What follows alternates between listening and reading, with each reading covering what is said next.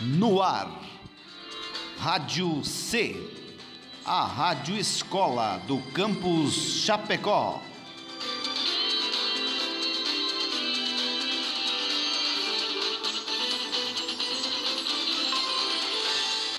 Aviso: o programa que você ouvirá a seguir não foi gravado nos estúdios da Rádio C. As pessoas envolvidas nesse projeto gravaram os áudios deste programa de suas respectivas casas, respeitando as orientações de combate e prevenção do Covid-19.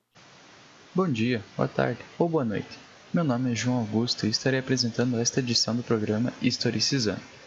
Para onde vamos? De onde? Quando foi a Revolução Por que Francesa? Mary da Escócia foi decapitada? E se os indígenas tivessem derrotado os As sereias realmente Porque a existiram? pré-história americana foi diferente da O europeia. que foi a Era Vargas? Por que não foram os americanos que conquistaram a O que Europa? faz um historiador? Historicizando. A edição de hoje vai tratar dos dois povos andinos, os mochicas e os nazcas.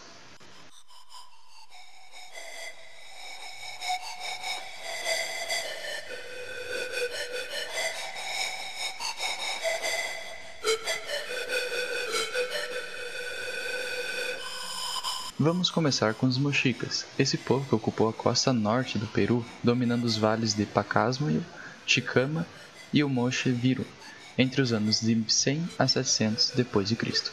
Para falar sobre eles, teremos a presença do Senhor de Sipã. Olá, eu sou um dos antigos líderes mochicas, o Senhor de Sipã.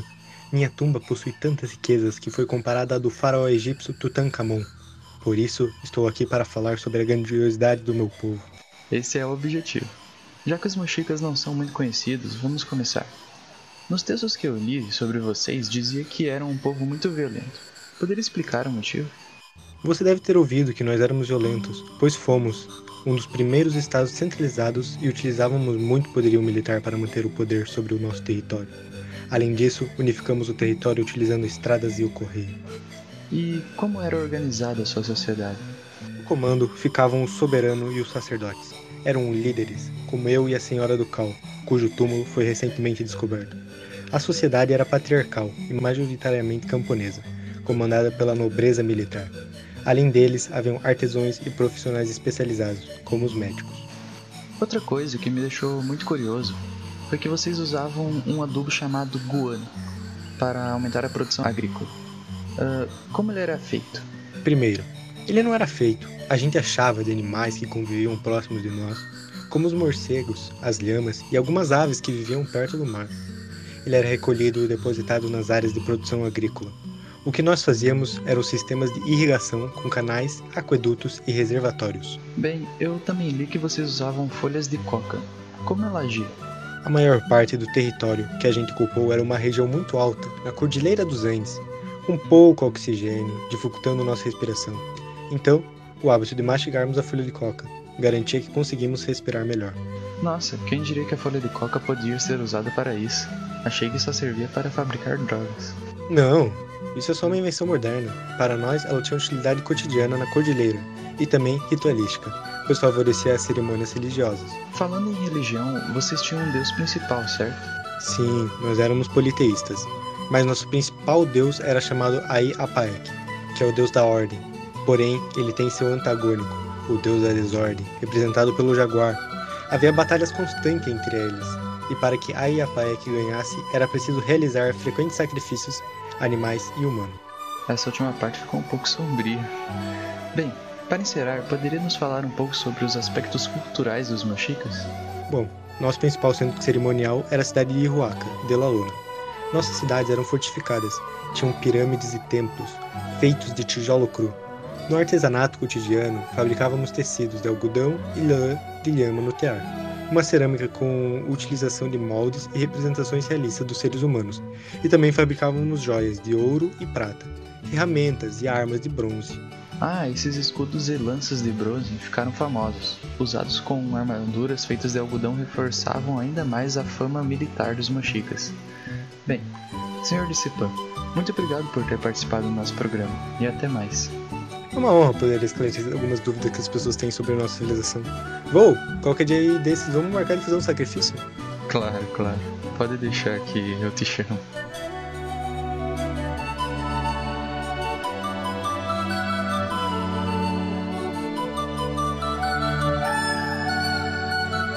Só que não.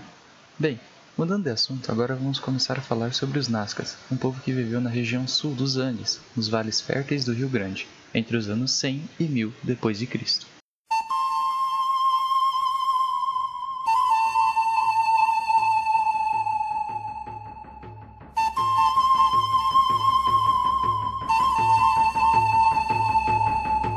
Agora vamos receber um construtor Nazca. Seja bem-vindo, Rafael. É um prazer estar aqui com você para poder falar sobre a genialidade de meu povo, que foi herdeiro da cultura dos chavins e dos paracas. Inclusive, aproveitando para lembrar o ouvinte que temos um programa inteiro falando sobre os chavins. Mas, voltando aos Nazcas, poderia nos explicar como funciona a organização política do seu povo? Os sacerdotes eram líderes pois eles estavam mais perto dos deuses sendo mais capacitados para nos comandarem. Faz bastante sentido. Sobre os deuses, é verdade que os desenhos enormes no deserto de Nazca foram feitos para se comunicarem com eles? Olha, os arqueólogos têm duas teorias. A primeira é que nós utilizamos o desenho para facilitar achar onde tinha água, e a segunda hipótese diz que poderiam servir para um calendário ou um grande observatório astronômico. E como vocês construíram esses 850 desenhos que só podem ser vistos do alto das colinas circundantes ou de aviões?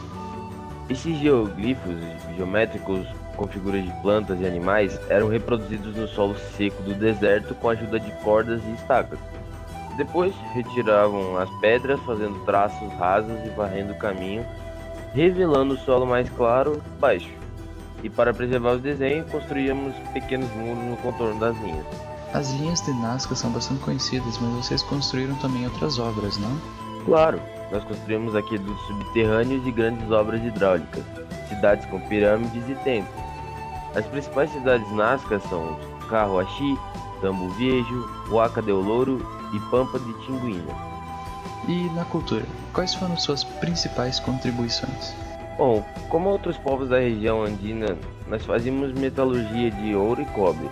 Contudo, nos destacamos na cerâmica policromada, com o uso de 10 cores diferentes de argila e nos elaborados tecidos de algodão e lã, empregando uma variedade de técnicas como bordados, tapeçaria, telas pintadas, tecidos tridimensional e aplicações de plumas. Bem, eu também li que vocês sabiam fazer cirurgias cerebrais para tratar batidas no crânio. Sim, nós usávamos dois instrumentos para fazer um buraco no crânio da pessoa ferida e assim o cérebro dela podia inchar sem que ela sofresse traumas maiores. Essa cirurgia é conhecida hoje como trepanação. Realmente interessante. Para terminar, poderia falar um pouco sobre os rituais funerários? Claro, nós utilizamos o clima seco da Cordilheira dos Andes a nosso favor para mumificar os mortos. Depois as múmias eram enterradas com cerimônias elaboradas, embrulhadas em tecidos e cercadas com diversos objetos de uso pessoal. Esses túmulos foram muito importantes para ampliar o conhecimento sobre o povo Nazca. Agradecemos sua participação, construtor Rafael.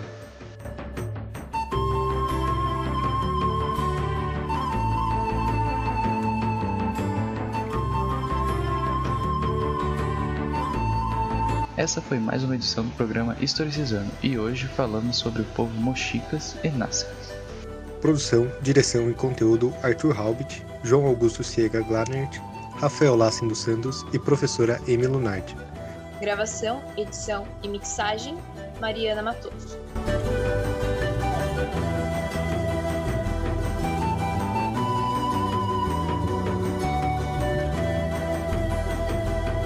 Para onde vamos? Onde Quando foi a Revolução Por que Francesa? Mary da Escócia foi decapitada? E se os indígenas tivessem derrotado os As sereias realmente Porque a existiram? pré-história americana foi diferente da O europeia. que foi a Era Vargas? Por que não foram os americanos que conquistaram a O que Europa? faz um historiador?